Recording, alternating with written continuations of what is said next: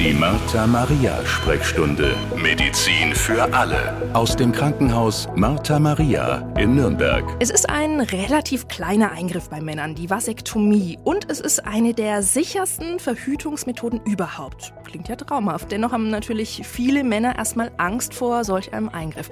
Wie läuft eine Vasektomie ab?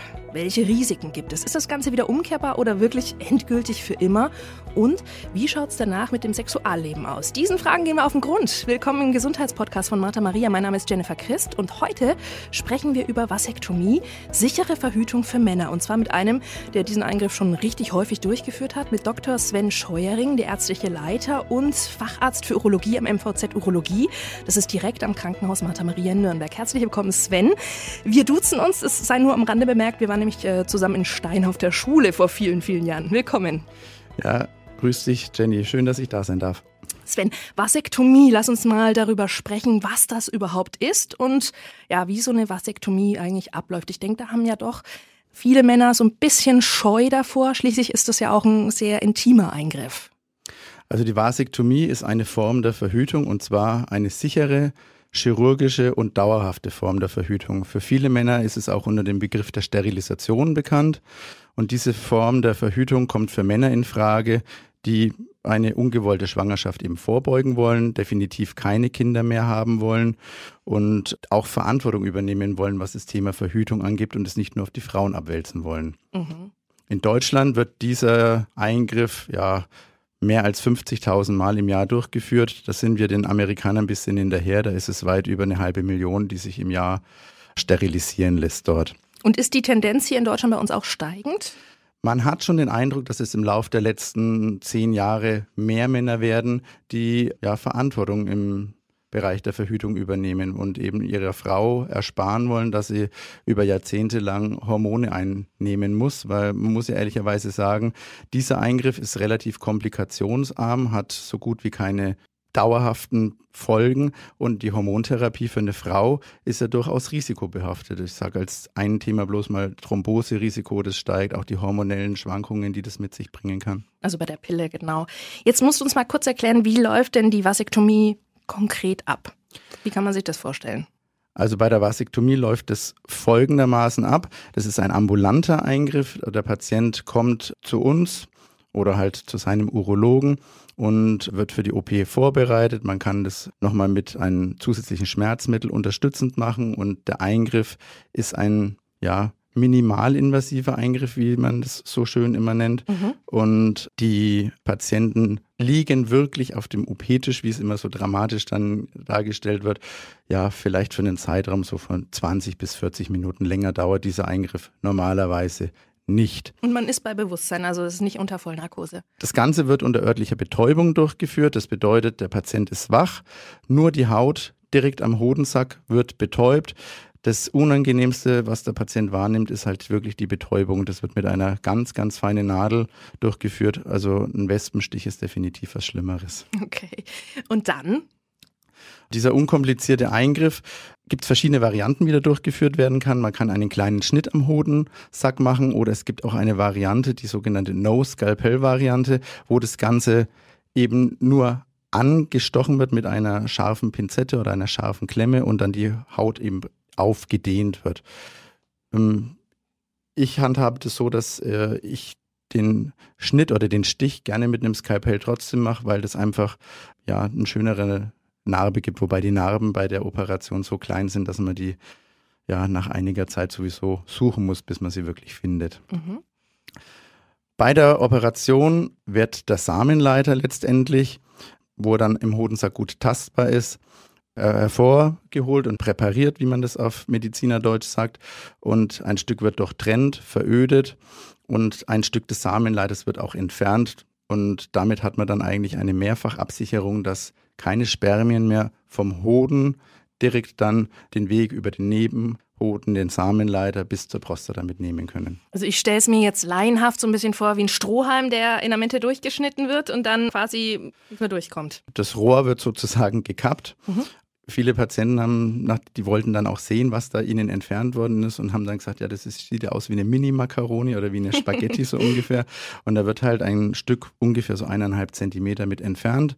Die Enden werden verödet. Wir machen das mit Strom und man unterbindet es auch noch, dass man wirklich eine Absicherung hat, dass von A nach B keine Spermien mehr durchkommen können. Mhm. Also jetzt haben wir von dir einen super Überblick erhalten, wie so eine Vasektomie abläuft und was da eigentlich in dieser Zeit des Eingriffs wirklich abläuft. Vielen Dank. Jetzt wollen wir aber natürlich zu den Fragen kommen, die die Männer brennend interessieren. Erstmal, was kostet das Ganze so ungefähr? Die Vasektomie, die ist keine Leistung, die von den Kassen übernommen wird. Es ist eine sogenannte Igel-Leistung, so eine individuelle Gesundheitsleistung. Und der Preis variiert so ein bisschen nach Region. Also man kann Pi mal Daumen sagen, so zwischen 500 und 1000 Euro wird im süddeutschen Raum dafür verlangt. In Zentren wie München kann es durchaus sein, dass man dann so zwischen 800 und 1000 Euro mhm. sich befindet. Und in ländlichen Regionen sind wir wahrscheinlich eher bei 500 Euro mit dabei. Bei uns am Haus sind es gute 600 Euro, die das kostet. Und äh, welche Risiken gibt es bei so einer Vasektomie für den Mann? Du hast ja jetzt äh, die Vorteile erklärt. Man hat ein absolut sicheres Verhütungsmittel. Aber äh, wie schaut es mit ja, Risiken und Nebenwirkungen aus? Also jede Operation ist nicht frei von Komplikationsrisiken oder Nebenwirkungsrisiken. Und auch bei der Vasektomie kann es mal sein, dass es einen Bluterguss nach der OP gibt, dass es ein leichtes Anschwellen des Hodensacks gibt. Nachblutungen sind unglaublich selten die auftreten können. Genauso selten sind auch Entzündungen im Bereich vom Hoden oder vom Nebenhoden. Wenn man während der Operation sieht, dass das Gewebe an sich schon sehr ja, durch Entzündungen verändert, verbacken ist, dann gibt man prophylaktisch lieber ein Antibiotikum nochmal mit, als dass man das Risiko dann geht, dass da ein Abszess oder eine Nebenhodenentzündung mit entstehen kann. Dadurch, dass wir den Samenleiter nicht nur durchtrennen, sondern auch mal umschlagen, kann es auch manchmal sein, dass der Patient, wenn das Ganze gut verheilt ist, neben dem Hoden nochmal so ein kleines Kügelchen, so wie eine kleine Erbse testen kann. Und da hat man auch schon Patienten gehabt, die dann Angst hatten, dass sie plötzlich einen Knoten haben. Das ist aber alles nur der umgeschlagene Samenleiter, der man da letztendlich dann auch von außen gut betasten kann. Es kann theoretisch auch Gefäßverletzungen geben, das ist aber wirklich maximal selten, also dass wirklich der Hoden Schaden davon nimmt. Das habe ich in 20 Jahren Urologie Gott sei Dank so noch nie erleben müssen. Mhm. Es gibt Männer, die über ein sogenanntes Postvasektomie-Syndrom sprechen oder darunter auch leiden, die einen Schmerz haben, der nicht klar zuzuordnen ist nach der OP. Also das ist irgendeine nervale Reizung. Das ist aber eine Sache, die auch extrem selten auftritt. Aber man muss halt über alle möglichen Risiken und potenziellen Nebenwirkungen auch mit aufklären. Und direkt nach der OP ist man dann eigentlich wieder ganz normal belastbar oder muss man sich da schon ein bisschen schonen? Man ist relativ schnell wieder voll belastbar. Ich empfehle es immer, wenn man zum Beispiel am Freitag diese Operation durchführt, dass man sich das Wochenende gut schonen soll. Viel auf der Couch liegen, den Hodensack gerne auch kühlen und ein bisschen hochlagern, damit es nicht zu sehr anschwillt und es nicht zu einer großen ja, Schmerzbelastung kommt. Teilweise ist es so, dass es den Patienten nach der Operation so gut geht, dass sie denken, sie müssen mhm. am Wochenende schon wieder auf der Kerbe auf den Tischen tanzen. Die bereuen es dann spätestens am nächsten Tag, weil dann der Hodensack doch gut angeschwollen ist und es dann ja ein unangenehmes Ziehen geben kann. Aber ich sage mal, in der Regel nach drei bis sieben Tagen ist die Schmerzsymptomatik allerspätestens vorbei. Okay. Und die meisten Männer gehen ja Wochenende später oder teilweise sogar am nächsten Tag wieder arbeiten. Okay, also wirklich ein kleiner Eingriff, wie wir gehört haben. Jetzt habe ich ja vom Gerücht gelesen, dass es äh, sein kann, dass man ein höheres Risiko hat, später mal an Prostatakrebs zu erkranken. Was ist da dran? Da gibt es tatsächlich Studien dazu und es ist eine sehr ja, kontrovers diskutierte Sache. Ähm, ich kann mich erinnern, das war vor ein paar Jahren auf dem amerikanischen Urologenkongress, da gab es eine große Studie, die diese These widerlegt hat, mhm. dass eben keine erhöhte Risiken bestehen für ein Prostatakarzinom für Männer, die sich vasektomieren haben lassen. Da war die Quintessenz mehr oder weniger Männer, die sich vasektomieren lassen, haben schon mal einen Kontakt zum Urologen gehabt, sind mehr in der Vorsorge. Bei denen werden öfter frühe Tumore letztendlich entdeckt, wenn welche da sind. Es gibt aber auch eine dänische Studie, die dann gesagt hat, das Risiko ist um 15 Prozent höher, ein Karzinom zu haben. Es kommt immer so ein bisschen auf die Studie drauf an. Und nachdem es da so widersprüchliche ja. Aussagen gibt, kann man nicht klar sagen, man hat ein höheres Risiko, man hat kein Risiko.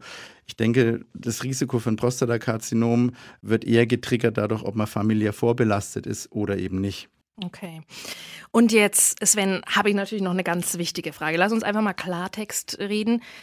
Was verändert sich denn danach für den Mann? Also Stichwort Männlichkeit. Können wir da mal ganz offen und unverblümt darüber sprechen? Es verändert sich relativ wenig. Ich glaube, die wenigsten Männer können wirklich genau sagen, wie viel weniger Ejakulat nach der Vasektomie äh, produziert wird oder beim Orgasmus dann eben die Harnröhre verlässt, sondern es ist nur ein ganz geringer Prozentsatz, den die Spermien ausmachen. Den Großteil des Ejakulats kommt aus der Prostata und es ist nicht beeinträchtigt.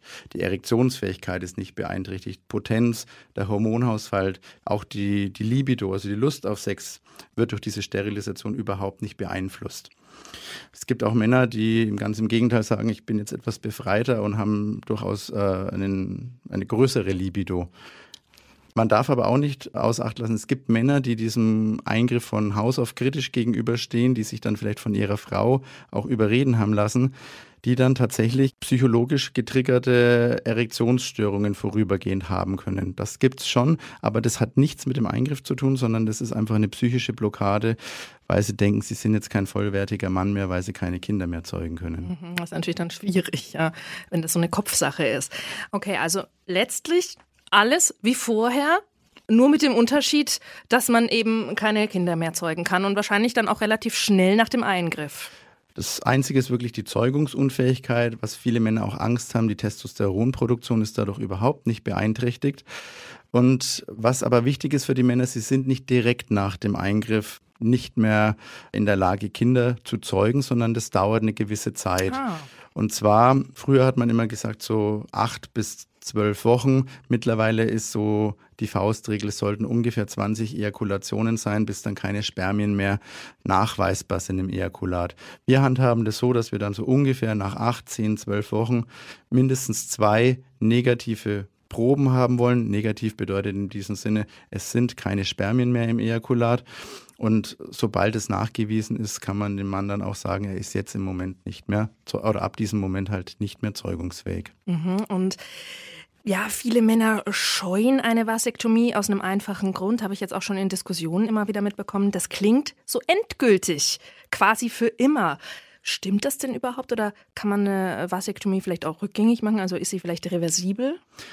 Prinzipiell besteht die Möglichkeit, diese Operation rückgängig zu machen mit einer sogenannten Vasovasostomie. Das ist allerdings ein mikrochirurgischer Eingriff, der nicht überall äh, ja, angeboten wird, sondern in ein paar mikrochirurgischen Zentren. Und man muss ehrlicherweise auch sagen, dass diese Operation auch keine Kassenleistung ist und um den guten Faktor 10 teurer ist, als es die normale Vasektomie ist. Also man muss da schon ungefähr mit 5000 Euro rechnen. Zumindest was waren das so die letzten Informationen, die ich von Kollegen hatte, die diesen Eingriff mit durchführen. Die Wahrscheinlichkeit, dass man danach wieder Kinder zeugen kann, die liegt wenn man alle Studien so ein bisschen zusammenfasst, über 60 Prozent. Es gibt auch Praxen, die sagen, bei uns ist es weit über 90 Prozent.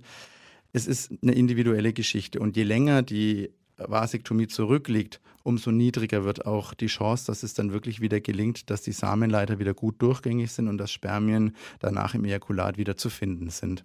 Also es ist nicht hundertprozentig sicher, dass man es wieder, ich sage jetzt mal in Anführungszeichen, reparieren kann. Hundertprozentig sicher ist es nicht, aber die Wahrscheinlichkeit ist sehr hoch, dass es danach wieder funktionieren kann.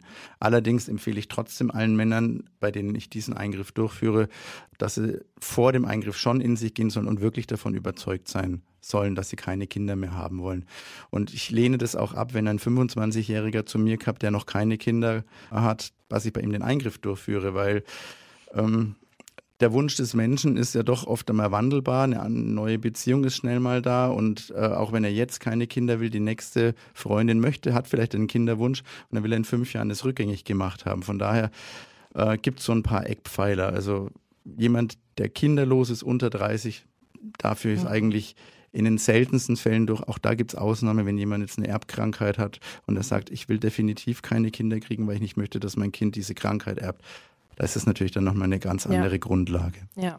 Aber im Normalfall wird man dann natürlich vorab von dir auch gut beraten und von den anderen Urologen und Urologinnen. Also eine Vasektomie ist ein ganz, ganz individuelles Thema. Das haben wir gerade ähm, gehört. Und das sollte natürlich im Normalfall auch eine gemeinsame Entscheidung mit der Partnerin sein. Oft eben dann, wenn die Familienplanung abgeschlossen ist. Wir hoffen, dass wir heute ein paar Ängste nehmen konnten und gut aufklären konnten über das Thema Vasektomie. Vielen Dank für die spannenden Infos aus erster Hand von Dr. Sven Scheuering, leitender Arzt in unserem MVZ Urologie direkt am Krankenhaus Martha Maria in Nürnberg. Und weitere Martha Maria Urologie MVZs finden Sie übrigens auch noch in der Nürnberger Innenstadt, in der Dr. Kurt Schumacher Straße und im Stadtteil Langwasser. Bis zum nächsten Mal. Machen Sie es gut. Auf Wiederhören. Die Martha Maria Sprechstunde. Medizin für alle. Der Podcast aus dem Krankenhaus Martha Maria in Nürnberg.